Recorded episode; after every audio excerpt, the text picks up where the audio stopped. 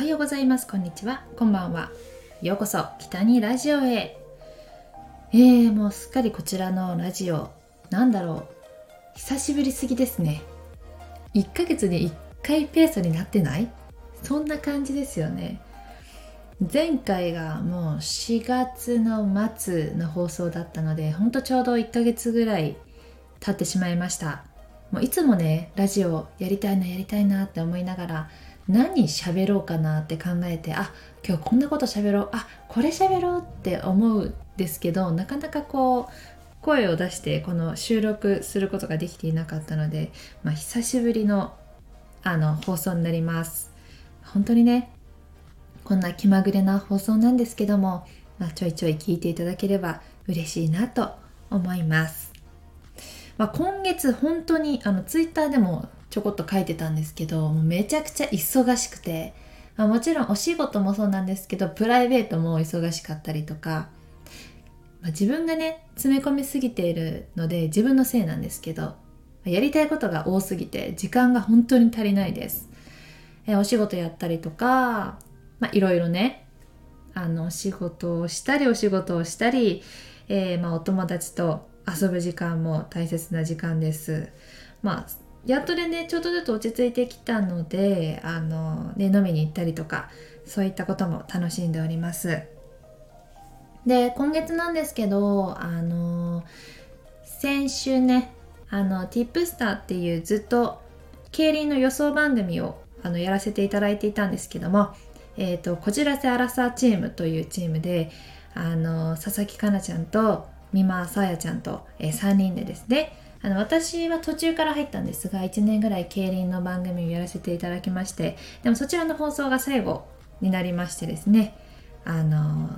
寂しくなったんですけれどもでもその競輪のあのアプリはなくならないので、まあ、放送がなくなったんですけど、まあ、競輪は楽しんでいきたいなとは思っています、まあ、3人でしゃべるすごく楽しい時間だったのでまあ解散になっちゃうのがすごく寂しかったんですけどまた何かの形で3人で何か生配信だったりとかできたらいいなとは思っております。競輪についてね全く知らなかったのにこの1年間やってそのおかげでいろいろ楽しさだったりとか知ることができたので本当に嬉しく思っています。寂しいねなくなっちゃうのは。でえー、もう一つ今月ね YouTube でなんとコラボをしました。えー、ご覧いただいた方いらっしゃいますでしょうか？あの、ギターの弾き語りをやっている片桐ゆりちゃんとですね、えー、一緒に演奏しましてあいみょんメドレーをやりました。でこちらの本番の様子が、えっ、と、ゆりこ片桐チャンネルの方に、え載っていますので、ぜひご覧ください。えメイキングがですね北に姉妹の YouTube チャンネルに載っています。そのページからもあの説明欄から飛べるようになってるのでえぜひ聞いていただければなと思います。そのチャンネルでは初めてね私カホンに挑戦しました。カホン難しいです。まあドラムももちろん難しいんですけどカホンってあの叩く位置によっては低音が出たり高い音が出たりするんですけどなんか多分 YouTube とかでちょっと研究をしながらやってみたんですけど違うね。多分叩き方とか多分ちゃんとあると思う。うん。でも初めてにしてはできたんじゃない？自画自賛で。まあまあ。本当に楽しかったです。えー、音楽はずっとこうコロナ禍の中で、えーと YouTube を使ってオンラインというかみんなでそれぞれ演奏したものを組み合わせて作ることがあったので、えーと、今回は、えーとね、ちゃんとみんなで集まってあの顔と顔を合わせて演奏できたので、まあ、久しぶりにこう一つの音楽をみんなで作り上げる楽しさだったりとか喜びを知ることができました。いいねコラボ。これからねそういったコラボもいっぱいできたらいいなと思いますし人と人とのつながりが、え少しずつ大きくなっていけばいいなと思います。現在姉妹でやっている北に姉妹チャンネルの方のお友達チャンネル登録者数も850人を超えたので、え今年の目標の1000人まであと150名のお友達になりました。ぜひこのラジオだけ聞いていて YouTube 見たことないって方はぜひあのチャンネルの登録をしていただけたら嬉しいなと思います。えー、そしてそして、まあ、お知らせばっかりですけれども。えっとね今ヘラバナコンシェルジュという番組をやっておりまして釣りビジョンの方でやっておりますそちらのスカッパーとかね、そういうので見れるんですけど、えそちらの放送も今新しいお話が放送されているので、ぜひご覧ください。あのー、今回ね、あの、ちょっとクリーニングに出すの忘れちゃって、実は衣装がちょっといつもと違うんですよね。まあ、そんな、えー、裏話もありつつ、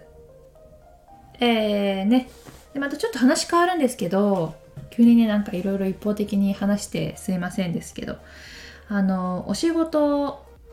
中になんか空いてる時間があってそこにいるスタッフの方と喋っている時になんかふとした時に「あ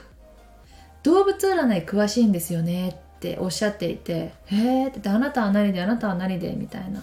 で私そういえば調べたことないなと思って。皆さん自分の動物知ってます？動物占いって知ってますか？私も全然調べたことなくて知らなかったんですけど前回そうやってお話ししてる時にあそんなのがあるのかと思って自分のねお誕生日を入れて、えー、調べたところ私はね、えー、動物占いの動物は献身的な猿でした。えー、世話を焼くことが好き。必要以上に世話を焼く。親しい人には負けず嫌いっていう特徴があるそうです。もう合ってんのかな？どうかな？どうかな？ねあんまりこう占いとかね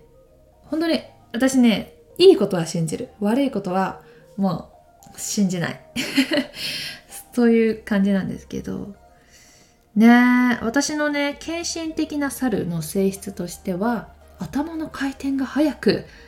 細かなところまで気が利き、えー、気がつき細々と人の世話を焼く。気が利く人です。だそうです。頭の回転早い。そんなことはないと。でさっぱりした性格で誰に対しても気さくに話をする代わりに深く入り込むような付き合い方はしません。ちょっと合ってるかもしれないですね。まそう合ってるかも、えー、表面上は明るく爽やかな印象ですが内面は警戒心が人一倍強くお互いのプライベートを、えー、詮索し合うような関係に至らない程度の距離を保ちたがります。確かにねあんまり深く付き合うことがないかもしれないです。信頼し心を開いた相手には本音で付き合いますがごくわずかな人に限られるでしょう。そうなの。私実は友達少ないんですよね。親しい相手に対して競争心を燃やしやすくファッションや仕事恋愛など何かと張り合おうとするところがあります。えー、そんなことはないかな。張り合うことはないかも。えー、時として友達に勝つために選択したことが後々自分を苦しめることになりかねませんのでご注意ください。友達を押しのけてういって言っちゃダメってことね。まあ気をつけましょう。結構ねあの仕事柄、まあ、モデルだったりとか同業者の友達も多いんですけど友達だけどライバルじゃないですか。だから結構難しいですよね。こうなそうですね。友達が受かっても自分が受かってもなんかちょっとあんまり心をちょっとね気をつけます。ねえ面白い。なんかねちょっと恋愛とかも見てみましょう。恋愛体質で恋愛をしている時は一番素直に感情が出る人です。普段はさっぱりとしたしっかり者のイメージを持たれることが多いですが恋愛をすると恋愛以外のことはどうでもよくなってしまうほど恋にのめり込みます。そうなの？恋愛体質かもしれない。確かに。好きな人ができるとすぐに相手に気持ちを確認しようとする積極的なタイプだって。好きですと告白するより私のことどう思っているの？と相手の気持ちを確認しに行くタイプです。だっていや私はね好きですって告白します。違うね。まあこんな感じでまあ合ってるところとか合ってないところとかあるんですけどいやもうなんか話のネタとしては面白いなと思ったしなんかねその動物によってその相手との相性だったりとかそういうのも調べられるらしくて。あなんか面白いなと思いました。例えば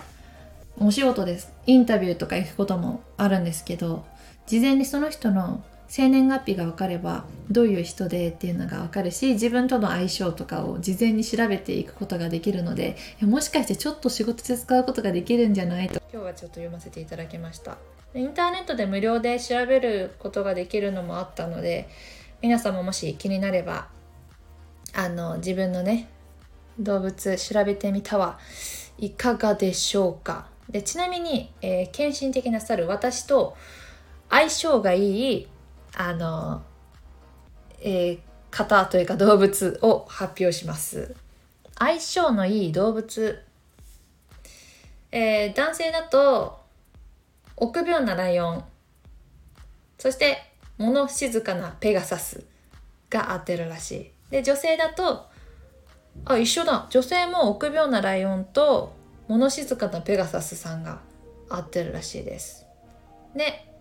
相性の悪い動物さんは、えーと、男女ともに勇敢なチーターと社交的なタヌキだそうです、えー、いかがでしたでしょうか？私との相性皆さん。